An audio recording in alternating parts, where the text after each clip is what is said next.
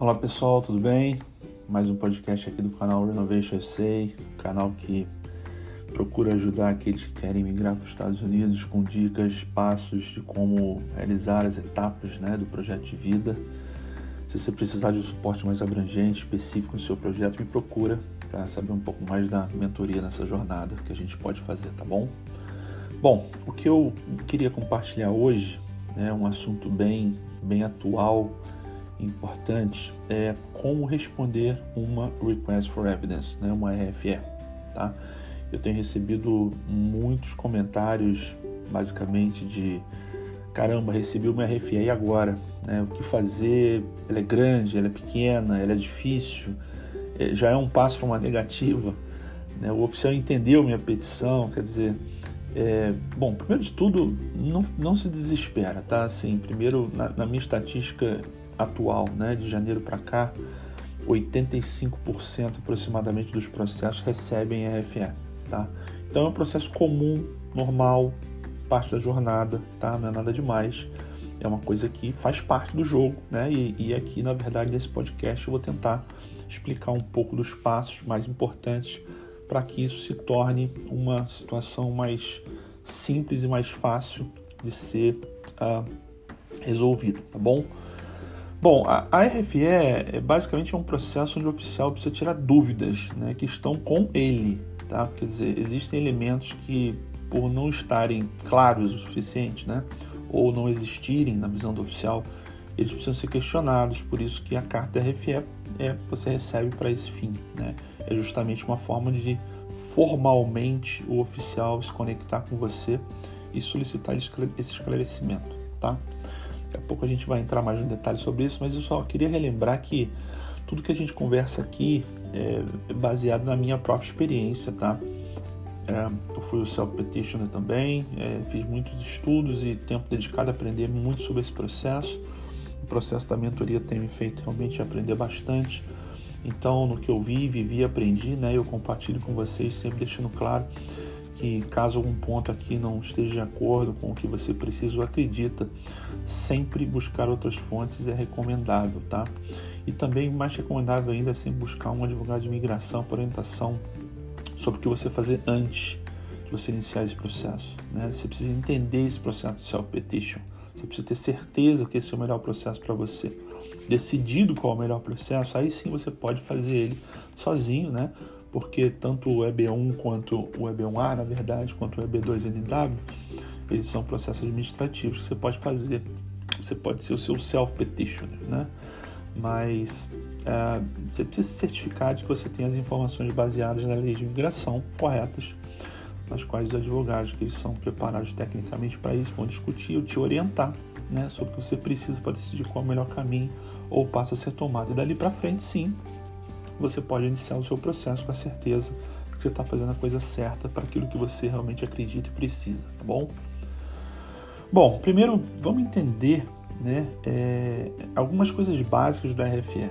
Tá? Antes da gente falar mais em como né, responder, mas vamos, vamos passar alguns, algumas etapas importantes do entendimento da carta. Tá? Então, a primeira coisa, dados do peticionário. Tá? Lá no topo tem, né, você tem que verificar se na RFE que você recebeu ela é realmente sua, né? tem que estar com o seu nome, o seu número de processo. Já aconteceu de pessoas receberem RFE de terceiros e isso gera um problemão, tá? Então, pode parecer que não acontece, mas acontece, de fato.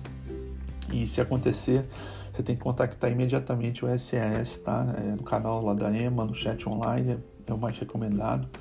É, mas é uma situação realmente muito chata que uma minoria da minoria recebe uma RFE que não é a sua e você precisa correr atrás para pegar a sua RFE correta, tá bom? A data do envio, né, no topo à esquerda, né, a data na qual a RFE foi gerada, tá bom?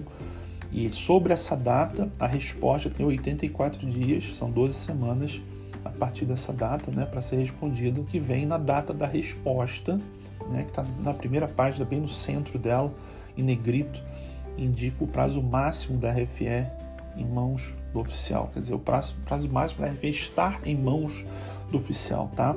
Não vamos confundir aqui a data máxima de envio de volta ou a data de chegada do pacote via recibo dos Correios, e sim quando, quando o SIS registrou tá, esse processo lá em mãos do oficial. Então, é sempre importante você enviar com uma, duas semanas limite, caso você precise usar o tempo todo, né, para não ter nenhum problema com esse prazo, tá bom? Extensão de prazo, tá? Em alguns momentos específicos, tá? Já aconteceu antes e agora, especificamente na pandemia, tá? o SIS estende o prazo em mais X dias após a data da resposta, tá? Então, aquela data de negrito que você vê na carta, eles estendem para mais X dias.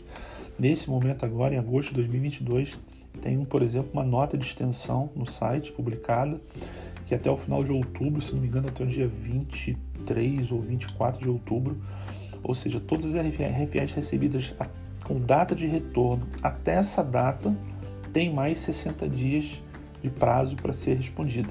Tá? É, então, eu sempre recomendo anexar uma cópia dessa página do SIS, né? uma cópia do, da página oficial lá do, do site, no envio do retorno da RFE, porque o oficial pode não estar atualizado da extensão e cometer um erro. Né? Prevenir sempre é a chave aqui nesse processo. Depois, uh, o oficial vai começar a falar sobre a elegibilidade do EB2. Tá? Aqui vão começar as narrativas de questionamento. Geralmente, para quem aplicou sobre o Advanced Degree, ele vai questionar, por exemplo, a validade do Academic Evaluation, né? ou, por exemplo, a prova real de 5 anos progressivo de experiência pós-formado, né? no caso do EB2NW. Se for Exceptional Ability, né? ou no caso do EB1, ele vai questionar os critérios, né? que são 6 para o EB2 e 10 para o EB1 individualmente, né? vai citar se atendeu ou não cada um deles, vai colocar observações. Né? Se a sua carta não tiver essa seção, é um sinal que ele concordou com a sua elegibilidade inicial, no caso do EB2NW. Né? Do EB1 não, porque ele realmente ele vai questionar os, os critérios que são ativos para o visto EB1A. Tá? É, tem uma análise também qualitativa das evidências, quer dizer, não basta só você enviar uma prova qualquer, precisa que essa prova tenha um, um, um grau de demonstração do mérito, entendeu? Do peticionário por trás. Por exemplo, você enviar uma carteira de associação profissional né, que não indica um conselho regional, por exemplo, que houve um mérito na entrada. O que é um mérito? Né? Um convite, uma prova técnica, uma indicação de alguém. Né? A lei requer que o oficial analise se existe esse valor associado à pessoa em cada critério de fato, tá bom? Então, de novo, a evidência ela não pode ser uma evidência fraca, ela precisa ser contextualizada dentro de um ambiente de valor. No caso do EB1, por exemplo, não basta você enviar uma lista com, sei lá, 200 artigos sem que de fato você não mencione o valor da contribuição de cada um deles numa historinha de sucesso, entendeu? Você precisa sempre contextualizar isso de maneira que ele perceba que aquilo é por mérito, tá bom? Uh, logo depois ele vai começar a falar da elegibilidade do NW, né, National Interest Waiver, né, ele vai questionar os três prongs individualmente. Muitas vezes ele questiona só um prong, muitas vezes ele questiona os dois e outras vezes questiona os três, né, isso varia de carta para carta, tá? É, ele vai basicamente indicar uma lista contendo vários pontos que ele argumenta ou discorda, tá? E quais são os possíveis evidências que ele aceita receber para atender tal argumentação que ele mesmo colocou, tá? É, essa sessão diz muito sobre o oficial, principalmente se ele é uma pessoa detalhista ou superficial, tá? É, fica atento a isso, porque a resposta da RFE precisa também fazer um match no estilo do oficial. Né? Se ele for detalhista, por exemplo, até a terceira casa decimal nas argumentações, você precisa também, é, na resposta, né, ter esse tipo de detalhamento ou você não vai convencê-lo. Né? Da mesma forma, o contrário, onde muitas vezes o oficial ele não é detalhista por de fato não fazer parte, por exemplo, daquela área de atuação, né? e tem menos experiência, ou mesmo porque não, não entendeu a sua petição e aqui você tem uma oportunidade de esclarecer muito mais, mas se ele é um cara mais superficial, não adianta ir muito no detalhe, que pode ser que se torne exaustivo e ele também não goste, ele possivelmente não entenda. Né? Então você precisa é, ter essa análise estratégica para perceber qual o perfil do seu avaliador. Né? Ah, tem RFE de 3 páginas, né? tem RFE de 23 páginas. Né? É, claramente você entende a forma de pensar do oficial nesse momento. Tá?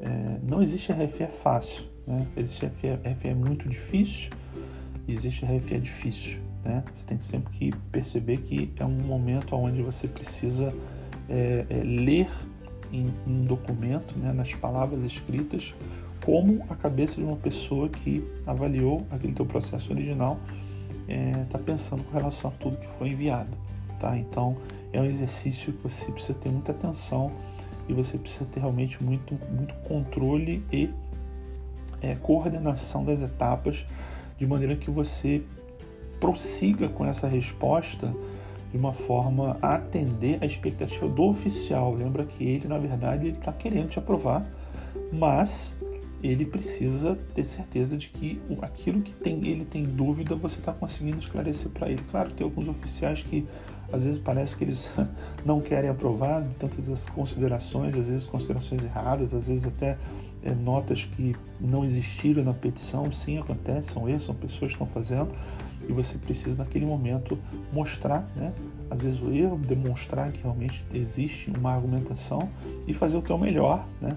De forma que aquilo atenda de novo que o oficial precisa escutar ou ler, no caso que é um processo escrito, tá? Mas quais são os passos né, para responder uma RFA? Tá? tem basicamente 10, é, 10 passos aqui, tá? Eu vou tentar passar cada um deles rapidamente, tá bom? Depois tem mais algumas dicas que eu queria compartilhar com vocês. Então, a, a primeira coisa é análise do oficial, né? O que, que o oficial escreveu como problema ou inconsistência na elegibilidade, tá? Então, é, tenta perceber na frase que ele colocou, né, se aquilo, por exemplo, criou algum tipo de conflito. Né? Às vezes você colocou duas evidências, as evidências estão conflitantes, ou você escreveu duas coisas diferentes. Né? Anota, né? então é um problema que o oficial identificou na elegibilidade né, é, é, é do seu processo. Tá? Elegibilidade do EB2, por exemplo, não estou falando do NW aqui. Tá? É, verifica agora o que o oficial colocou como evidência possível de ser enviada, né? Você marca as evidências que ele colocou na lista, nas quais você consegue atender, né? Existem evidências às vezes que você não consegue atender, então não adianta. Aquela lista é uma lista muito padrão, né? É uma lista que ela vem do, do manual, né? Do, de, de, do, do SIS como como recomendação que esteja lá, mas daquela lista, né? Ele ele precisa é, é, ter a certeza de que você vai estar atendendo de uma forma mais conclusiva e clara o possível, né? Então, anota principalmente qual evidência que você pode enviar daquela lista, tá bom?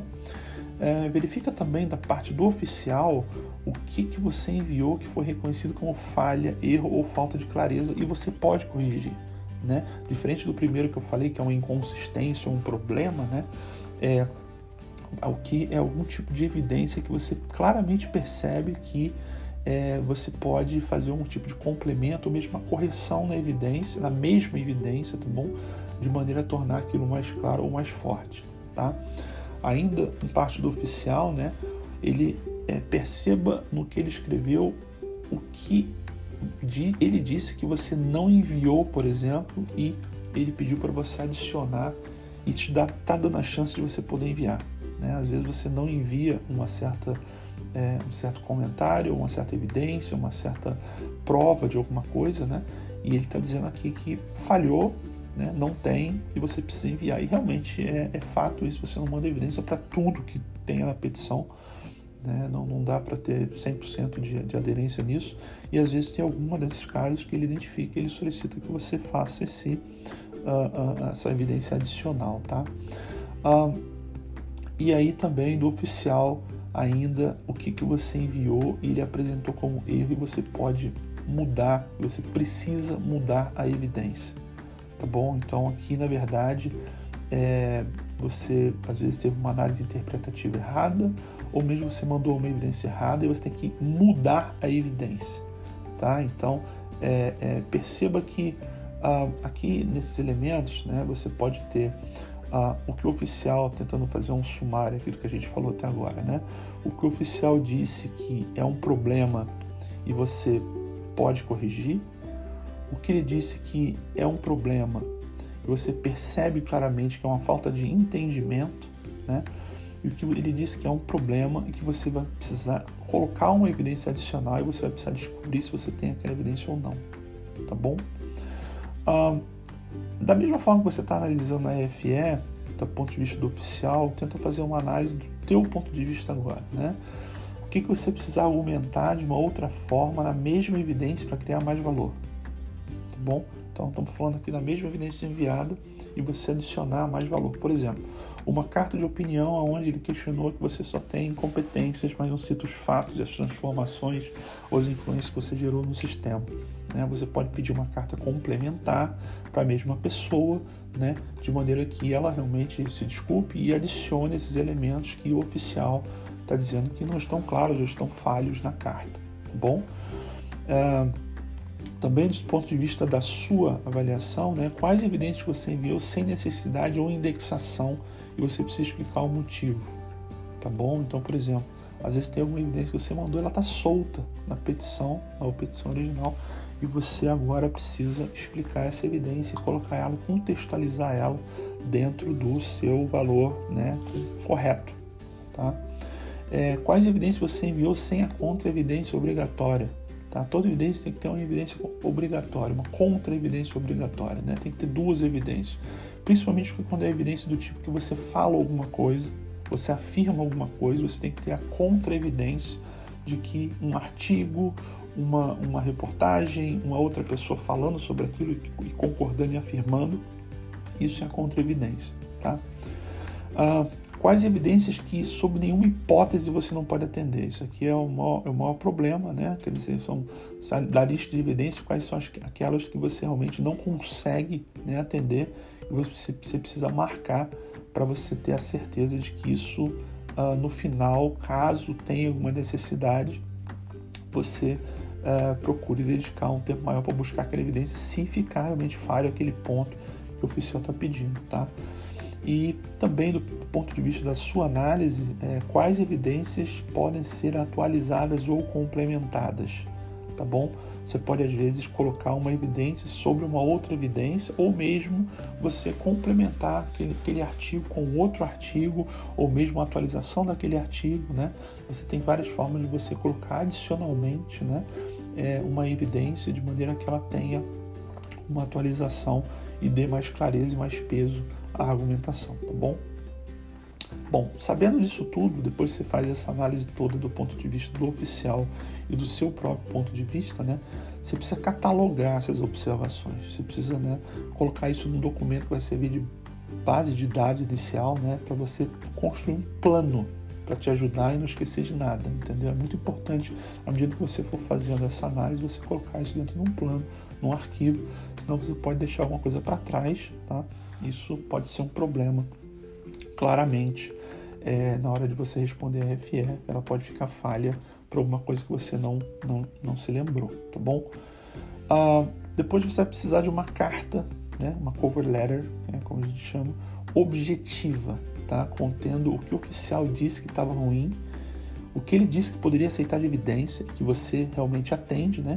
e por fim, uma argumentação dissertativa sobre cada item e a sua indexação de onde está aquela evidência na, na, na nova petição, né, na mini petição de resposta, tá bom? Faz isso para cada item que você marcou como sendo problemático na visão do oficial, né, separando em blocos de prongs 1, 2 e 3, por exemplo, ou se for EB1 de cada critério específico, tá? A nova cover letter ela precisa ser objetiva, né, totalmente direta e ligada só, só o que o oficial pediu, tá bom? não, não, não, comete o erro de querer fazer a cover como no envio da petição original. Né? Percebe que o cenário original você não sabe quem vai ser o seu oficial. Então você precisa ter uma argumentação que atenda aos mais variados fins. Né? Na RFE você conhece um pouco como o oficial pensa, então precisa lidar apenas em deixar isso mais claro para ele, né? deixar fazer ele mais feliz, tá bom? facilitando então a análise né, sobre o que ele pediu, né, sem excesso, sem adicionais de coisas que não preciso ou, sei lá, textos que vão desfocar do objetivo de uma carta-resposta, tá bom? Sempre muito objetiva, direta a resposta da RFE, tá? Ah, outra coisa importante é garantir que as evidências estão indexadas, né? Em cada uma delas tem uma história contada na letter. Importante criar o valor da evidência, de forma que seja percebida assim pelo oficial, né? Algumas evidências são consideradas provas primárias, né? Outras são provas secundárias, né? Fica atento a isso, tá? Deixa eu tentar explicar aqui. A prova primária é a prova de que por si só um, um, um requisito de elegibilidade já é afirmado. Por exemplo, uma certidão de divórcio é a prova primária de um divórcio. A prova secundária é a prova que pode demonstrar que um fato é mais provável do que não verdadeiro, mas a prova não deriva de uma fonte primária e autorizada. Por exemplo, registros mantidos por, pela igreja, né, organizações religiosas que mostram que uma pessoa se divorciou em determinado momento são uma prova secundária. Outro, outro exemplo, né, uma certidão de nascimento emitida pelo governo é um exemplo de prova primária do nascimento de uma criança enquanto uma certidão de batismo é um exemplo de prova secundária do nascimento da criança. Né? Importante, se você não puder obter traz né, essas provas primárias, né, você precisa demonstrar que a prova primária não existe né, ou não pode ser obtida, né, escrever isso de uma forma clara e providenciar né, provas secundárias explicando na covelera o porquê dessa impossibilidade. Tá? Existem inúmeras maneiras, formas né, de responder uma RFE. Né? Cada caso é um caso, por isso é importante, assim como na petição original, definir a sua estratégia da resposta. Tá? Esse processo ainda é um processo estratégico, né? inclusive na RFE, buscando assim um, uma maior aderência né, no processo enviado como ponto de partida. Porque a RFE, no final, é um pedido de mais evidências, não um projeto novo que você tem que enviar. Tá? Mudanças sensíveis e extremas você tem que evitar, tá? Muitas delas os oficiais não aceitam. Existem dezenas de pontos né, positivos para considerar sempre negativos para serem evitados, né? Então você precisa realmente é, catalogar, né? De forma que o que são as suas fortalezas, o que são as suas fraquezas, tá bom? De, de maneira que a sua RFE tenha um balanço positivo, né? Na mentoria, por exemplo, de resposta da RFE, eu abordo esses itens, né, um checklist detalhado, mas isso é um papo para outro podcast. O mais importante aqui é você realmente ter a, a, certeza de que a sua resposta ela é uma continuidade da petição original, tá bom? É, tem oficiais, às vezes, que reclamam de você mudar a narrativa do plano. Você mandou um professional plan, agora você mandou para um business plan. Tem profissionais que aceitam, tem profissionais que não aceitam. Sim, não tem padrão, é verdade. Então, mas você precisa perceber na, na, na sua carta, né? Como é que isso é, se coloca, né? Dentro da, da sua RFE, de maneira que você consiga perceber o quanto esse oficial ele tende a aceitar ou não determinadas mudanças da sua carta, tá? Isso é muito importante porque, é, de novo, é, depois de analisar mais de 150 RFEs, né, é, a gente percebe que existe claramente um padrão comum a todos, né? E existem realmente muitas diferenças de interpretações e, e, os oficiais, eles muitas vezes eles entram em conflito dentro do próprio texto. Você precisa identificar isso, você precisa realmente é, é, é, ter essa capacidade de fazer com que esse problema se torne uma oportunidade para você, né? clarear aquilo melhor, né? mostrar que realmente aquilo existiu ou mostrar que aquilo pode ser feito de uma forma diferente ou que aquilo realmente pode ser evidenciado de uma forma inédita né, em relação ao processo original, tá bom? É, isso é muito importante é, e também é, queria colocar aqui no final que a, a RFE ela, ela é uma oportunidade, eu acabei de falar desse, dessa palavra, é uma oportunidade para você é, aprender bastante, né? Às vezes o seu processo pode ser negado, né? Acontece, né? existe uma minoria de processos que são negados, né? E esses processos, quando são negados, você pode aprender bastante com a sua RFE depois para você fazer o refile, tá bom? Eu sempre, sempre digo que é, é, o processo ele é uma, ele tem uma, um sucesso quando você consegue convencer aos olhos de outras pessoas aquele valor que você acredita. Né? Ele não está no que você escreveu, e sim na percepção do que a pessoa entendeu e acreditou em tudo que você mandou. Né? E a RFE, na verdade, ela demonstra aquelas falhas justamente nesses pontos. Muitas vezes não são falhas do que você enviou, são falhas de percepções né? de pessoas que estão lendo né? um processo escrito, não um processo nem vídeo nem áudio. Né? Então tem uma dificuldade por trás. Tá bom? Uh, a RFE, no final, você acaba montando essa mini petição, né? Você vai montar uma estruturação para ela, né? De maneira que uh, no começo tenha a RFE no topo da sua petição, inclusive está na carta, você colocar a carta da RFE por cima e depois a sua estruturação que demonstra a sua resposta, né? Com a cover letter e depois as, as demais evidências separadas por tabs, tá bom? Então é como se fosse um, realmente uma mini petição, tá? É, fica atento ao endereço, tá? o endereço que está é, indicado na sua folha da carta que você recebeu, a última folha tem um endereço para onde você tem que enviar essa resposta, tá bom? É um endereço único, às vezes ele muda, então fica atento é, na, sua, na sua carta para mandar para o endereço correto, tá bom? Bom, gente, é isso. Eu, espero poder ter ajudado, tá? Bastante aí, um pouco, dar um pouco de clareza sobre o que fazer, tá? É, de novo, é, na, na, mentoria eu acabo detalhando muito mais esses pontos, né? Porque a gente tem mais tempo, mas eu acredito que aqui é, nesse, nesse podcast eu consegui atingir um pouco né, da, da, da, clareza sobre o entendimento desse importante passo, tá bom? E de novo, é, é um passo normal, tá? RFE é um passo normal é um processo que acontece na maioria dos casos, tá? Então, como disse lá no começo, não se desespera, se organiza, se concentra, né? É um passo final que precisa ser dado, não tem mais, digamos, chance depois daquilo, quer dizer, até tem chance, óbvio, né? Você pode fazer uma apelação se for negado e tal, mas naquele momento é, você precisa ser muito assertivo e objetivo. Objetividade é a palavra da RFE, tá bom? Vou ficar por aqui, obrigado e até o próximo podcast.